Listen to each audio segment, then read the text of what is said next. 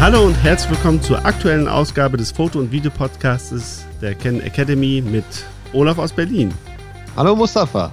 Willkommen. Ja, wir haben ja bisher den Schwerpunkt sehr oft in diesem Podcast auf Fotothemen gehabt und diesmal haben wir uns dafür entschieden, dass wir den Schwerpunkt auf Video legen. Und natürlich haben wir uns dafür auch wieder einen Gast eingeladen.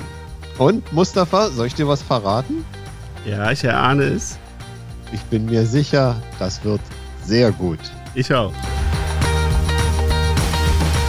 So, wir haben uns wieder einen Experten in unser Studio geholt, in unser virtuelles Podcast-Studio. Und zwar ist es diesmal der Arne Stadler. Arne, herzlich willkommen. Vielen Dank für die Einladung. Ja, sehr gerne. Arne, du bist bei Canon tätig und du hast da besondere Schwerpunkte, in denen du dich äh, fachlich bewegst. Magst du dich vielleicht mal kurz selbst vorstellen mit deinen Tätigkeiten? Ja, also ich bin seit acht Jahren ungefähr bei Canon und äh, bin dort verantwortlich für die Dachregion als Segmentmanager, Business Development Manager für Media Video. Das heißt alles, was ähm, Videokameras und Filmoptiken ähm, dort wir im Portfolio haben, dafür bin ich zuständig.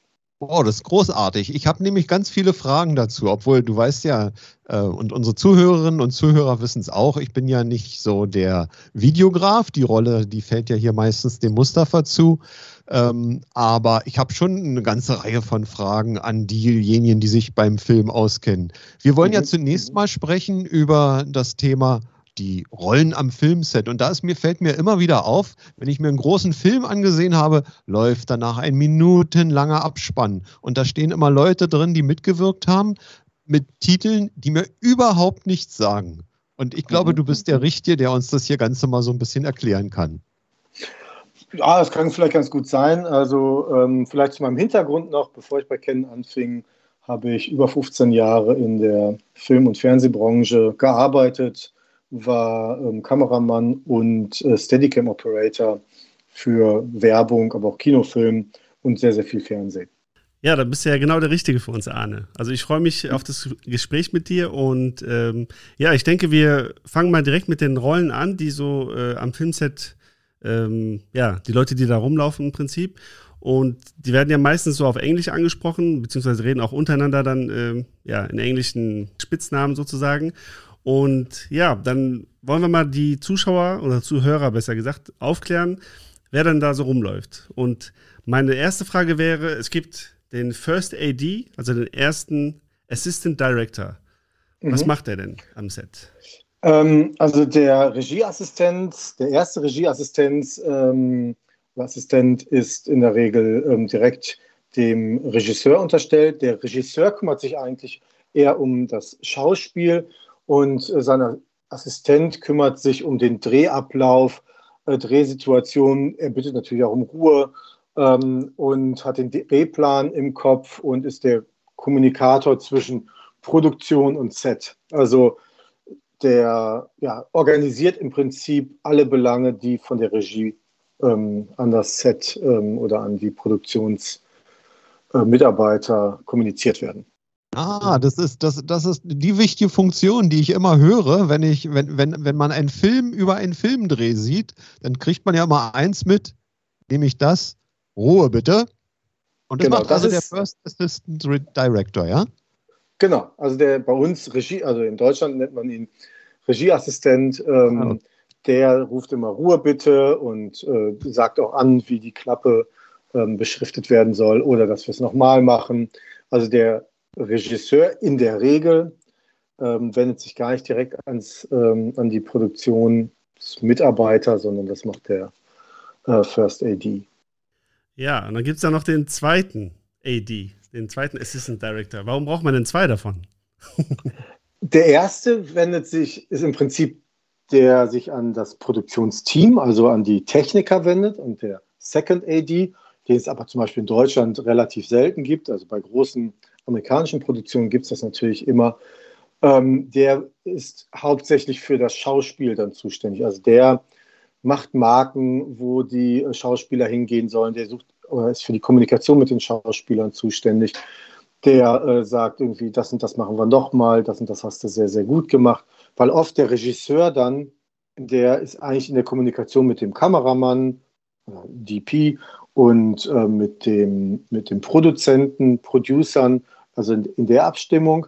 Auf der Ebene spricht der ähm, Regisseur oder Director ähm, mit den Leuten und der Assistent, der Second AD, spricht mit den Schauspielern und ähm, ja, guckt, dass dort die Kommunikation 1A läuft, kümmert sich aber auch um die Zeitpläne, äh, wann sind die, wann müssen die Schauspieler da sein, wann muss, müssen sie abgeholt werden im Hotel, der Produktionsfahrer, dass der ordentlich oder ja, äh, gebrieft ist, kümmert, ja, und schickt die Dispo abends noch raus und und und. Das sind die Aufgaben des Second AD. Ja. Man meinte immer, dass das irgendwie so, ja, man denkt an einen Filmdreh, irgendwie, ja, dass jeder weiß, was er, was er zu tun hat und das ist alles so einfach, aber da gehört wirklich eine Menge dazu. Und auch so für die kleinsten Geschichten gibt es immer irgendeinen Assistenten am Set. Also, also bei einem ganz großen Blockbuster ähm, in Hollywood, da muss man sich vorstellen, da arbeiten zwischen 100 und 150 Leute am Set und kümmern sich darum, dass alles einwandfrei läuft. Ähm, eine große Werbung in Deutschland, da arbeiten zwischen 50 und 70 Leute ähm, und für einen, und das ähnlich auch bei einem Spielfilm, also Fernsehfilm, Tatort oder so, da hat man auch ein Set von 50 bis 70 Leuten. Bei einer kleinen Werbung oder bei einer Dokumentation, da dreht sich das dann irgendwie so zwischen 5 und äh, 20 Leute. Also, und es gibt auch äh, professionelle Kamerateams, die zu zweit oder zu dritt nur arbeiten weil sie schnell und agil sein müssen. Aber das meistens dann für Reportage oder Dokumentation. Ja, ja. Ja, dann habe ich hier auf meiner Liste stehen Best Boy, Best Girl. Was ist denn das für ein interessanter Titel? Äh, ja, das sind die, ähm, es gibt immer einen Oberbeleuchter, der sich ähm, um, die, um das Licht kümmert und dann gibt es halt den Best Boy, Best Girl, die ähm, im Prinzip die Sachen alle einrichten, die Lampen stellen, der der Oberbeleuchter steht da mit so einem Grauglas und sagt die Lampe noch ein bisschen nach links, ein bisschen nach rechts, ein bisschen nach oben, ein bisschen nach unten. Ähm, und der Best Boy, der muss im Prinzip diese Anweisungen ausführen. Sehr schön. Also ich muss sagen, ich bin beeindruckt von den einzelnen Funktionen und den, den vielen Leuten, den ihr an einem äh, Set habt. Ähm, ich stehe da immer alleine und muss für das Licht sorgen, für das Bild und äh, muss mir auch mein Essen besorgen.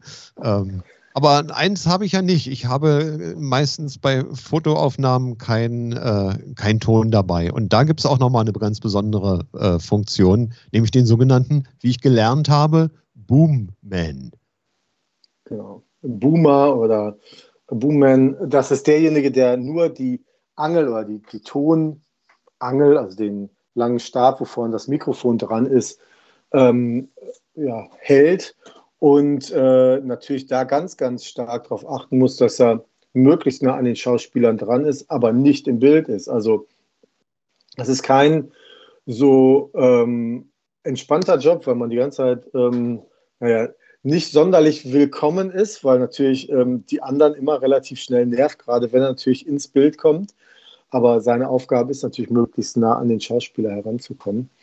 Und ähm, ja, er ist dem Toningenieur ähm, unterstellt, der im Prinzip an einem Mischpult sitzt und den Ton aufnimmt und abhört. Und er muss eigentlich nur darauf achten und immer irgendwie die Möglichkeit, oder suchen auch die Möglichkeit, dass sie irgendwie auf einem Bildschirm lupen können, damit sie wissen, wie weit sie äh, rangehen können mit der, mit der Tonangel.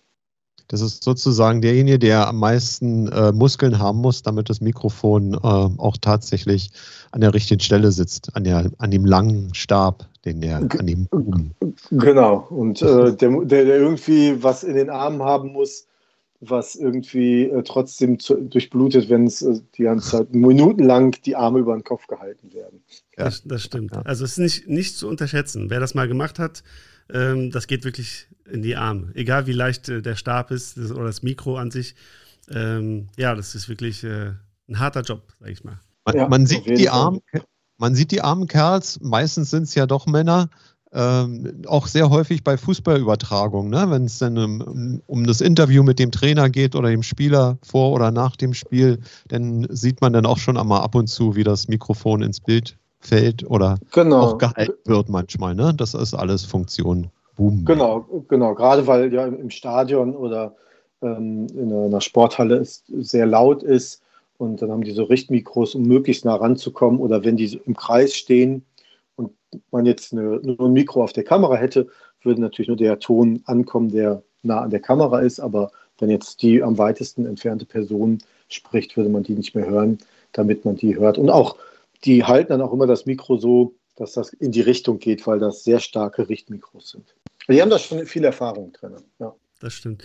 Wobei äh, jetzt bei so einer Sportveranstaltung ist natürlich äh, re relativ entspannt.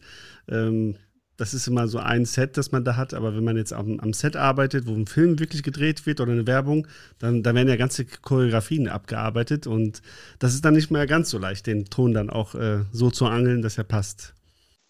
Ja, also, also die, die Tonleute haben gerade Steadicam natürlich immer am meisten äh, äh, gehasst, will ich jetzt nicht sagen, aber äh, das war für die die größte Herausforderung, weil die Steadicam sich natürlich sehr, sehr viel bewegt und sie oft gar nicht wussten, wie sie selber sich dazu bewegen sollen, damit sie noch den Ton mitkriegen. Das stimmt, ja. Ja, ja dann habe ich äh, hier noch den Casting Director. Was macht der denn? Naja, der Casting Director äh, castet ähm, die Schauspieler äh, im Voraus und muss da Interviews führen ähm, und muss die richtigen Leute raussuchen. Also wenn sich jetzt ein, oft sind ja die, die äh, Hauptcharakteren äh, bekannt, aber dann alles, was Nebenrollen spielt oder so, ist ja oft dann sehr, sehr schwierig. Und da hat der Regisseur in der Regel konkrete Vorstellungen. Und da muss der Casting Director sich die richtigen Leute raussuchen, ähm, wo dann die entsprechenden Vorstellungen irgendwie ähm, ja, passen. Und der organisiert das alles und muss dann am Ende seine Auswahl mit der Regie absprechen und dann kommt es dann quasi zu einer finalen Entscheidung mit der Regie, äh, wer dann genommen wird. Ja, bei so einer One-Man-Show, sage ich mal, also für Leute, die jetzt alleine arbeiten oder vielleicht maximal mal mit, mit einem Kollegen noch irgendwie äh, am Set unterwegs sind, die müssen ja im Prinzip diese ganzen Rollen und auch die, die wir jetzt noch ansprechen, die müssen das irgendwie alle, alles irgendwie selber äh, ja, hinbekommen und sind dann First AD, sind dann Kameramann, sind Casting Director und keine Ahnung, Caterer in einem, ist natürlich ähm, ja eine gute Lernschule, wenn man das mal alleine macht und äh, mal sieht, was da alles hintersteckt. Ne? Äh, nee, es ist, äh, es ist einfach anderes Arbeiten. Also die One-Man-Show über drei Personen bis hin zu so einem Riesenset. Also ich habe die größten Sets, an denen ich so gearbeitet habe, waren so 70, 80 Leute. Ähm, das ist schon ein Riesenunterschied. Und, aber jede dieser Aufgaben hat seine Herausforderungen und Vor- und Nachteile. Also es ist jetzt nicht so, dass der Job in einem One, bei einer One-Man-Show oder äh, jetzt einem kleinen Team mit drei Leuten entspannter wäre oder aufwendiger wäre, kann man so nicht sagen. Also es hat beides seine Vor- und Nachteile. Das würde ich auch so unterschreiben. Ja, es gibt noch eine seltsame Funktion, hätte ich fast gesagt, wenn ich nicht vorher schon das erfahren hätte in unserem Vorgespräch, äh, nämlich den, den Titel Continuity, äh, also Fortsetzung sozusagen. Derjenige, der für die Fortsetzung, für die logische Fortsetzung zuständig ist. Was ist denn dessen Hauptaufgabe? Also die Community achtet darauf, dass alles ähm, im Prinzip immer auf Anschnitt funktioniert. Also wenn wir jetzt, also was ein absolutes No-Go ist, dass man zum Beispiel Requisiten äh, darf man niemals essen, ähm, anfassen, verlegen, anziehen oder irgendwas dergleichen, weil äh, nehmen wir zum Beispiel, äh, Personen sitzen am Tisch, haben irgendwie äh, Teller, äh, Tasse, Kaffeekanne da stehen und ähm, vielleicht einen Apfel auf dem Tisch oder irgendwas zu essen und nachher fehlt der Apfel. Ähm, aber es achtet niemand darauf am Set, der Regisseur nicht, der Kameramann nicht, die Assistenten nicht. Ähm, und plötzlich will man diese beiden Szenen aneinander schneiden und ähm, da fehlt plötzlich ein Apfel auf dem Teller oder auf der, ähm, auf dem, äh, auf der Uniform äh, sind falsche Abzeichen oder ein falscher Name oder die Nummer stimmt nicht überein. Ähm, das sind natürlich alles so Fehler, das merkt man beim Drehen in der Regel nicht, aber nachher beim Zusammenschneiden oder, wenn es ganz doof läuft, haben, wird das beim Schnitt auch nicht bemerkt und dann irgendwelche Zuschauer äh, bemerken das und posten das und ähm, ja, äh, dann wird ist es natürlich eine relativ peinliche Situation. Da gibt es eine Person, die achtet die ganze Zeit drauf, macht dann auch immer Fotos, gerade weil man die Situation ja hat, dass auch vielleicht zwischen der einen Szene und der nächsten Szene ein, zwei Wochen liegen, wo gedreht wird. Also wird im Studio gedreht oder so und dann ähm, oder auch draußen und plötzlich stellt man fest, oh, die Person, was hatte die überhaupt an? Hatte die die Jacke an oder hatte die äh, die Jacke um die Hüften gebunden oder wie auch immer? Ähm, und dafür gibt es die Continuity, die auch immer wieder Fotos macht und darauf achtet, dass immer alles auf Anschnitt dann funktioniert. Und wenn der versagt oder sie versagt, dann sind es die Szenen, die dann immer unter den Fans von äh, Filmen äh, von, von, bekannten Filmen auch immer sehr gerne diskutiert und auseinandergenommen werden. Ich habe sowas mal bei, in, der, in der Star Wars-Serie äh, gesehen, dass es da also wirklich Leute gibt, die sich da im Detail mit auseinandersetzen. Äh, genau. Und dann irgendwelche Fehler in der Fortsetzung entstehen, sozusagen. Sehr spannend. Wo, wobei man die Continuity auch in Schutz nehmen muss. Manchmal ähm, weisen die darauf hin und dann sagt irgendjemand, der höher gestellt ist, ach, ist egal, das merkt keiner. Und ähm, dann fällt es vielleicht auch im Nachhinein auf. Also das muss man, da muss man fairerweise diese Leute auch in, in, äh, in Schutz nehmen, dass solche Situationen natürlich auch passieren können. Ja, sehr interessant. Ja, wir hatten über die, die Assistenten vom Director gesprochen, First AD, Second AD. Jetzt haben wir noch den Director an sich. Das sollte eigentlich genau. den meisten Leuten bekannt sein. Was macht er denn? Äh, das ist der Regisseur, der ähm, ja für die Vision der Architekt des Filmes im Endeffekt ist. Also er, er hat eine Gesamtvorstellung, wie diese ganzen unterschiedlichen Gewerke ineinander äh, miteinander arbeiten und seine Vision von dem Film umsetzen. Also das heißt, er bekommt ein Drehbuch von irgendjemandem und der muss dann im Prinzip seine Art der Interpretation auf die Leinwand bringen. Ja, also ähm, oft arbeiten die Regisseure und die Drehbuchautoren auch zusammen und also meistens ist es ja, wenn man jetzt ein, gibt es schon ein Buch, wenn man jetzt Harry Potter oder ähm, Medikus nehmen oder so als Beispiel, dann gibt es ja ein Buch und daraus wird ein Drehbuch ähm, umgeschrieben aus, diesen, aus dieser Romanvorlage. Und daraus ähm, entsteht dann ähm, ja, mit dem Regisseur und dem Drehbuchautor in der Regel die Vision und der Regisseur setzt das dann um. Das ist bei, bei großen Filmen so. Wenn man jetzt ein, ähm, oft ist ja auch, der Film hat vielleicht gar nicht denselben Titel wie die Romanvorlage, aber trotzdem ist der Roman oder zwei Romane, die ineinander gestrickt werden, die Vorlage und dann wird daraus ein Drehbuch äh, entwickelt und der Regisseur ist dann dafür zuständig, äh, mit seiner Vision aus diesem Drehbuch eine, ja, ein, ein, neues Kunstwerk, eine neue Story äh, zu entwickeln. Einen mit einem tollen Titel haben wir jetzt schon kennengelernt, nämlich den Director. Und dann gibt es noch einen zweiten Director, nämlich ein Director of Photography. Wobei ich ehrlich gesagt früher immer dachte, da sind auch noch Fotografen am Filmset. Aber ganz so ist es wohl nicht.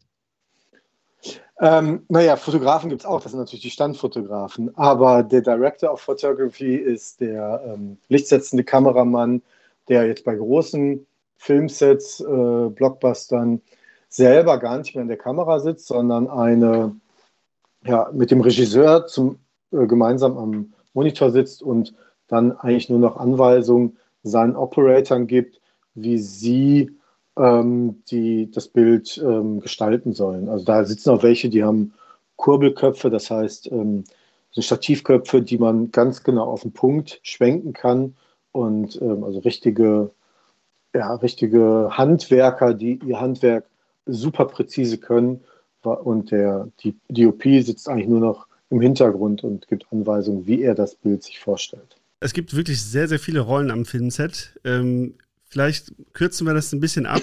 Es gibt doch ein paar wichtige, die wir da auf jeden Fall mit, mit aufnehmen sollten. Und zwar, das ist einmal der Gaffer und der Grip.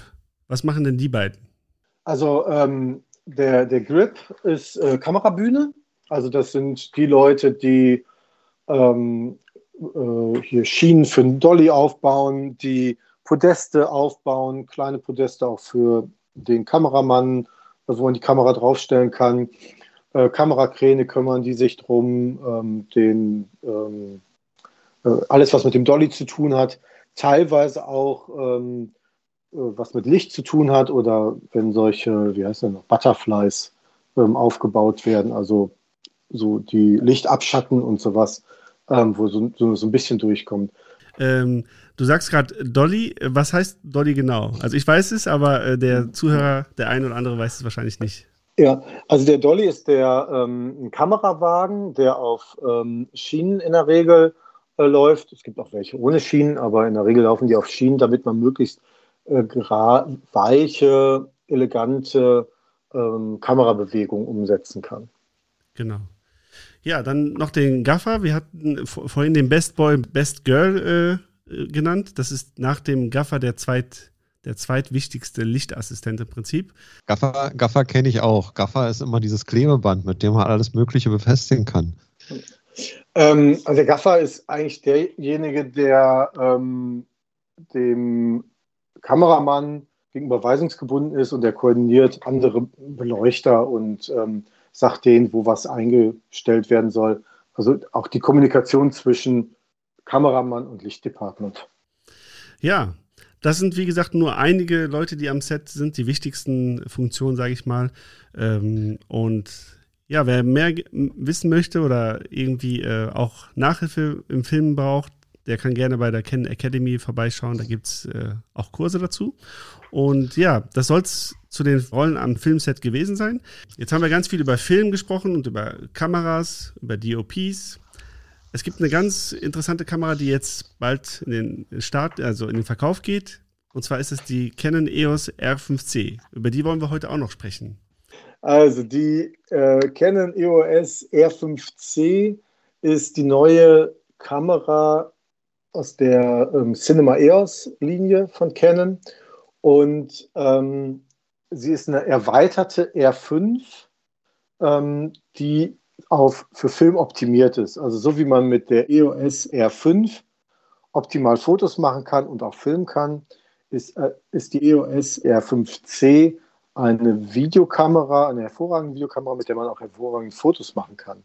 Und ähm, sie hat denselben Sensor, sie hat denselben Prozessor, sie hat denselben äh, Mount, allerdings äh, ein leicht verändertes äh, Gehäuse ähm, mit einer aktiven Kühlung, sodass man an der Kamera ähm, ja, der, der Sensor und äh, Prozessor nicht heiß laufen. Aktive Kühlung heißt, da ist tatsächlich ein, ein kleiner Ventilator hinten mit eingebaut.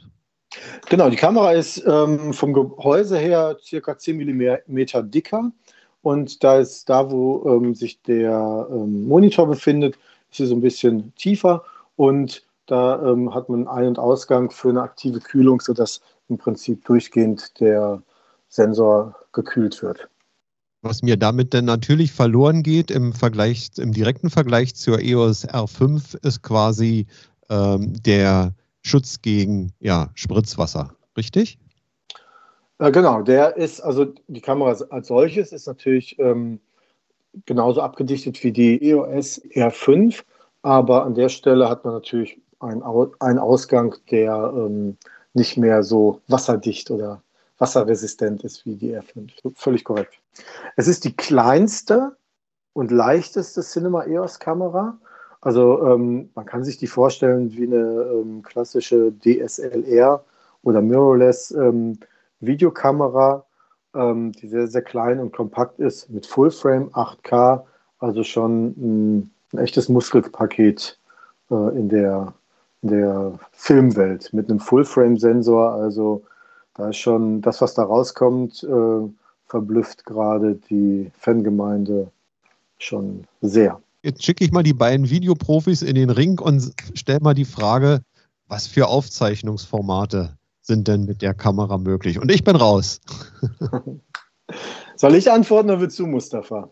Ja, also du, äh, du bist heute unser, unser Videoexperte. Ich halte mich auch mal zurück. Ich, ich frage ein paar Fragen. Ähm, vielleicht bevor wir auf die einzelnen Specs gehen. Für wen ist die Kamera gedacht? Was hat sich Ken dabei gedacht, nach deiner Meinung? Also die Kamera ist ja entwickelt worden auf äh, Grundlage von Feedbacks aus der, aus der, ja, von den Anwendern. Und äh, ich selber habe diverse Meetings mitgemacht, ähm, wo ich ja, Kameraleute hier aus Deutschland, unterschiedlichen Couleurs oder Aufgaben, aus unterschiedlichen Aufgabengebieten eingeladen habe. Und dann sind zwei Ingenieure aus äh, Japan gekommen und haben äh, diesen Leuten in zwei, drei Stunden Fragen gestellt, was sie sich wünschen, was für sie ähm, wichtig ist, was, wo sie ähm, zukünftige Trends sehen.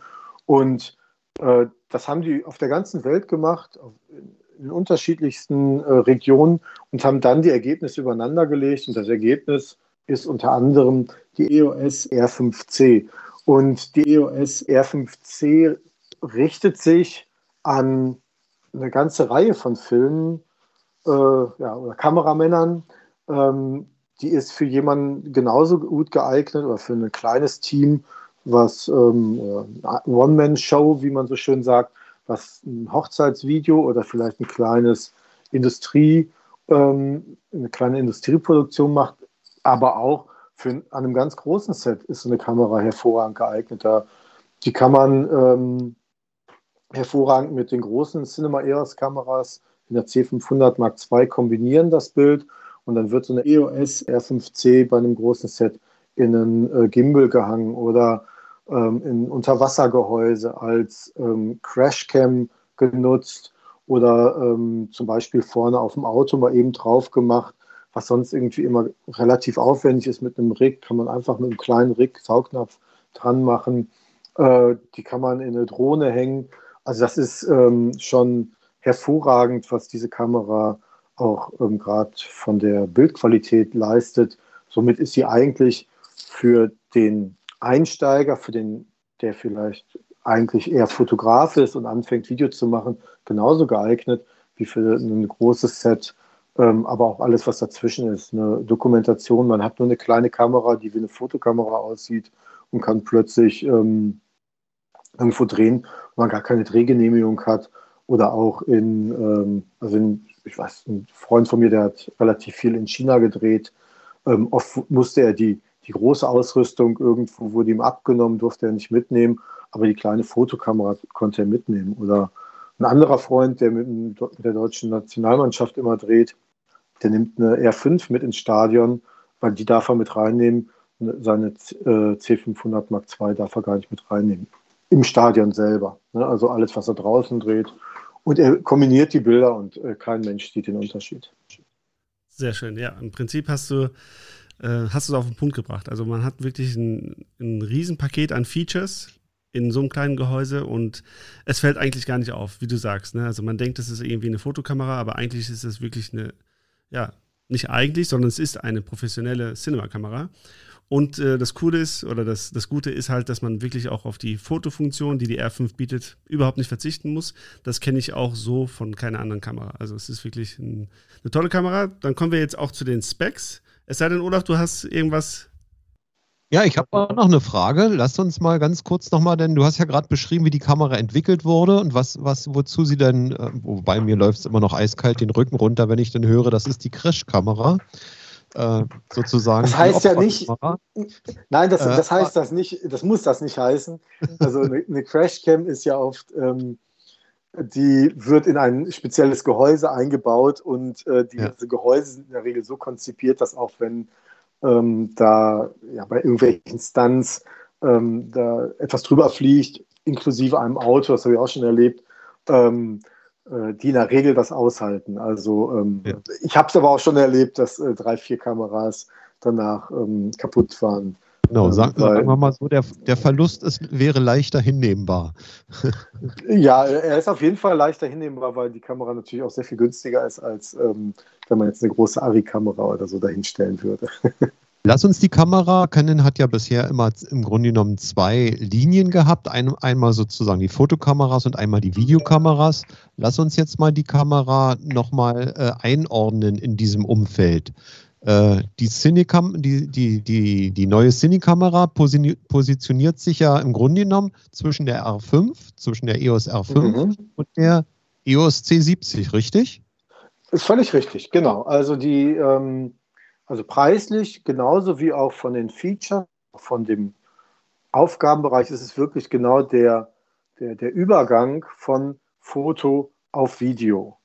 Und ähm, genauso wie sich auch diese ganze, der ganze Aufgabenbereich sich in den letzten 20 Jahren stark verändert hat, dass nämlich Leute vom Foto immer mehr auch Video anbieten müssen, ähm, haben sie jetzt plötzlich eine Kamera, die beides miteinander vereint. Und ähm, man muss sich eigentlich, also wenn ich mir jetzt vorstelle, ähm, man würde ein, jemand würde ein, ein Hochzeitsvideo drehen und müsste auch zusätzlich Fotos machen, der hätte wahrscheinlich, so würde ich zumindest angehen, zwei Kameras dabei, eine EOS R5 und eine EOS R5C und hätte drei, vier Optiken. Und somit kann er dann plötzlich bei der Kamera Akkus, Optiken, alles irgendwie miteinander kombinieren. Ne, nimmt er mal eben auf der Fotokamera das 70-200 und auf der Videokamera das 2470 oder danach tauscht er wieder. Ähm, und somit ist die Kamera eigentlich sehr flexibel einsetzbar. Und wenn, wenn man dann weitergeht in, in diese Filmwelt, also wenn man sie mit einer C70 oder mit einer C300 Mark III kombiniert, dann hat man plötzlich, ist das eher die, die kleinere Kamera, die Zusatzkamera und die andere ist dann die große Hauptkamera. Also auch in Interviews werden ja oft zwei Bilder angeboten, damit man umschneiden kann. Dann nimmt man eine C300 oder C500 Mark II und eine R5C und kann die miteinander kombinieren. Genau. Ähm, dann kommen wir mal zu den einzelnen Specs. Ich kann mal vielleicht ein mhm. paar Sachen vor, äh, vorwegnehmen. Also es ist ein Vollformat-Sensor, der da verbaut ist mit 8K und 30 Bildern die Sekunde in RAW. Wenn man in 8K und 60 Bildern die Sekunde aufzeichnen möchte, dann äh, braucht man dafür aber eine bestimmte Stromversorgung. Ist das richtig? Das kann man nicht mit dem internen Akku machen. Das ist richtig, genau. Also ähm, was braucht man da? Also, also man kann das mit einer Powerbank machen oder mit einem externen Netzgerät. Also diese beiden Möglichkeiten hat man. Es muss natürlich jetzt ähm, nicht die kleinste Powerbank sein, also sie sollte schon eine gewisse Leistung haben. Also wenn man sich äh, anschaut, also ab, ich glaube ab 10.000 äh, Milliampere das fängt es an, also eher eine 20.000er oder 50.000er Milliampere äh, sollte man das schon haben. Die sollte also eine gewisse Leistung äh, mitbringen oder halt sonst äh, mit einem Netzstecker. Sehr gut. Dann haben wir die 45 Megapixel im Fotomodus bis zu 20 Bilder die mhm. Sekunde, mhm. den Dual Pixel Autofokus und das, was jetzt äh, die EOS R5C von der R5 unterscheidet, ist, ähm, sind die Aufna Aufzeichnungsformate. Also wir haben hier, hier einmal genau. das äh, Cinema Raw Light, also das LT, dann ST und dann gibt es noch das äh, HQ. Was sind da die Unterschiede? Kannst du uns das vielleicht äh, mal erklären? Ja, also LT steht für Light, ST für Standard und HQ für High Quality. High Quality ist dann allerdings ähm, nur noch im Super 35 verfügbar. Ähm, also das ist eine, eine, kleine Einschränkung. Aber da ist das, das RAW-Format, was ja eh schon sehr, sehr groß ist, äh, nochmal unterteilt. Dann hat man zusätzlich die Möglichkeit, XFAVC und Proxys aufzuzeichnen. Und ähm, was auch nicht uninteressant ist, ProRes kann man aufzeichnen auf einem externen ähm, äh, Atomos-Rekorder, dem Ninja ähm, Atomos-Rekorder, weil dieses Format natürlich wichtig ist auch für den, ja, für so eine jemand, der einen besseren Codec als XFAVC haben möchte, aber noch nicht diese, diese riesen Datenmenge wie ähm, Cinema Raw Light oder das, das RAW-Format ähm, handeln kann, weil es einfach zu viele Daten sind. Ja, ja. Das stimmt. Je nach Rechner, den man hat, ist dann so eine ProRes Proxy ist natürlich dann noch fürs Schnittprogramm viel einfacher zu handeln. Ähm, ja, das ist ein sehr wichtiger ähm, Hinweis. Dann haben wir hier noch natürlich die ähm, ja, den Unterschied, dass wir hier die 30-Minuten-Grenze nicht haben, wie es bei der R5, EOS R5 ja. äh, ist. Ja, das äh, wissen natürlich auch einige Zuhörer nicht. Warum gibt es überhaupt diese Grenze bei, bei einer EOS R5 zum Beispiel, bei einer Kamera, Fotokamera? Ja. Also, wenn ich da richtig informiert bin, ist es so, dass ähm, die dann anders besteuert werden. Also eine Videokamera wird anders besteuert als eine Fotokamera. Und eine Fotokamera hat dadurch eine Limitierung von 29 Minuten und 59 Sekunden Aufzeichnungszeit. Alles, was darüber hinausgeht, gilt dann offiziell als äh, Videokamera und dadurch gibt es diese Lim Limitierung bei den so oder hauptsächlich Fotokameras, die auch filmen können. Und bei der R5C ist es so, dass es eine Videokamera ist und somit diese Aufzeichnungslimitierung nicht mehr gibt. Sehr schön. Dann haben wir hier natürlich auch wieder das RF-Bayonet, du hast es schon erwähnt gehabt. Äh, was hier nochmal anders ist und äh, was vielleicht auch, eine, auch eine Erklärung bedarf, ist das Dual Base ISO oder Dual Base ISO. Was bedeutet mhm. das? Also ähm, es gibt die Möglichkeit bei der ähm, R5C, dass man zwei unterschiedliche Base ISOs einstellen kann. Einmal 400 und einmal 800 ISO. Und ähm, der Vorteil ist, dass man in dem, je nachdem, wie man das einstellt, ein geringeres Rauschverhalten hat. Also wenn das Bild von vornherein relativ viel Licht beinhaltet, geht man eher auf 400, äh, auf 400er ISO.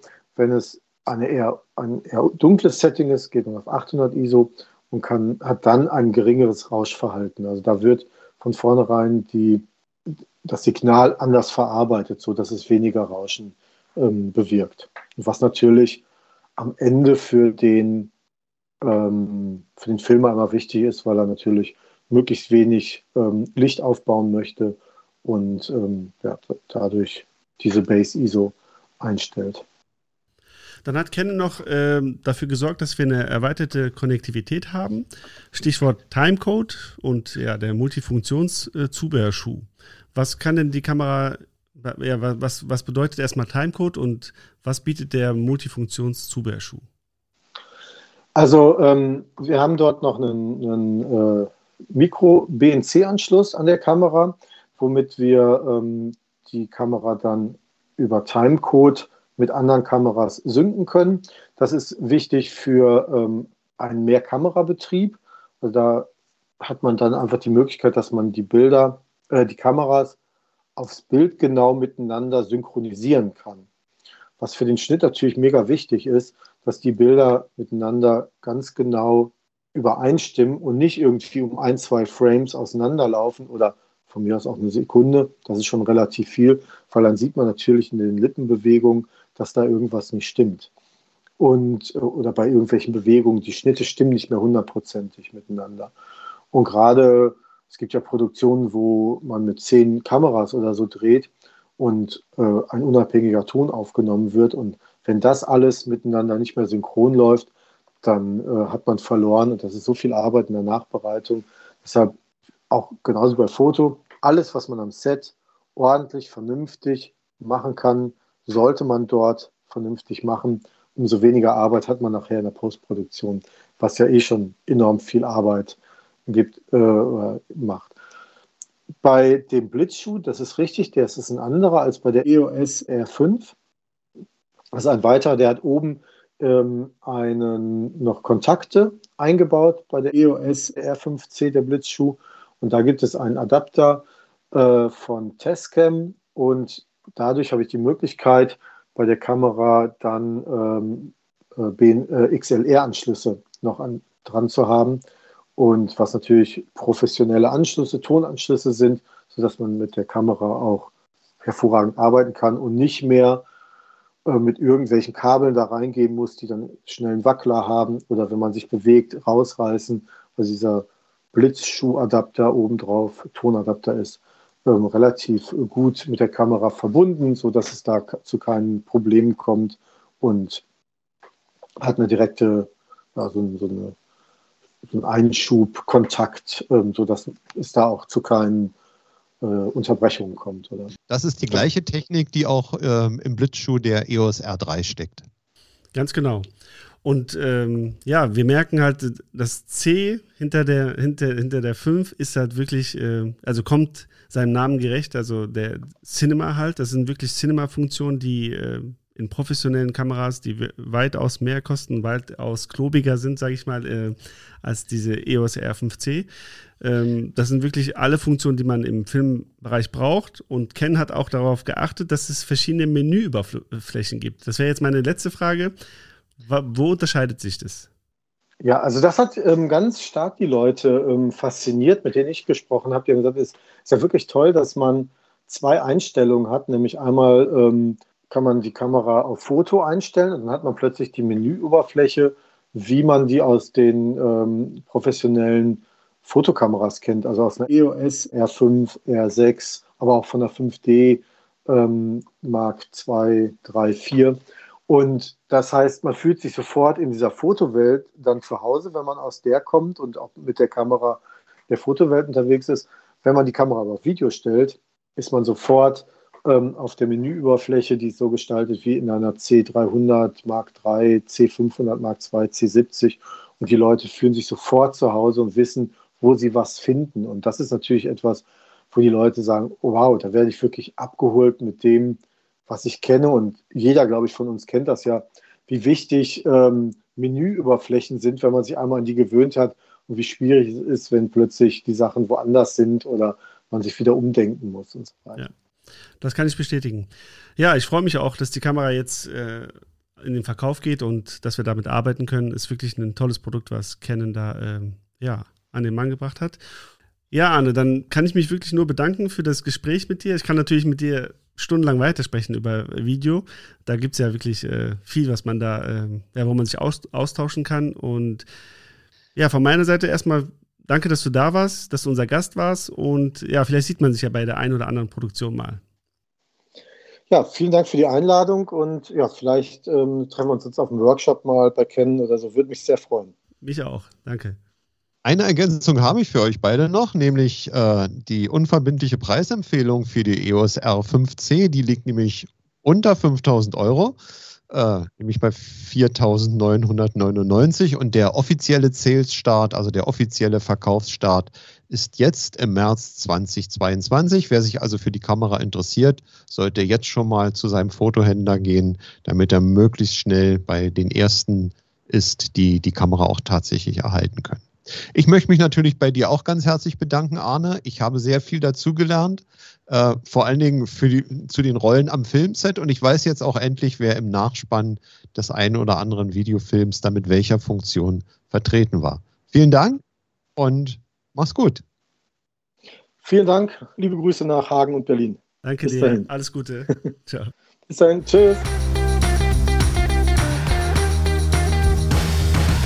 Soweit also unser Gespräch zur Canon EOS R5C und zu dem spannenden Themen Videografie und die Rollen am Filmset mit Arne Stadler.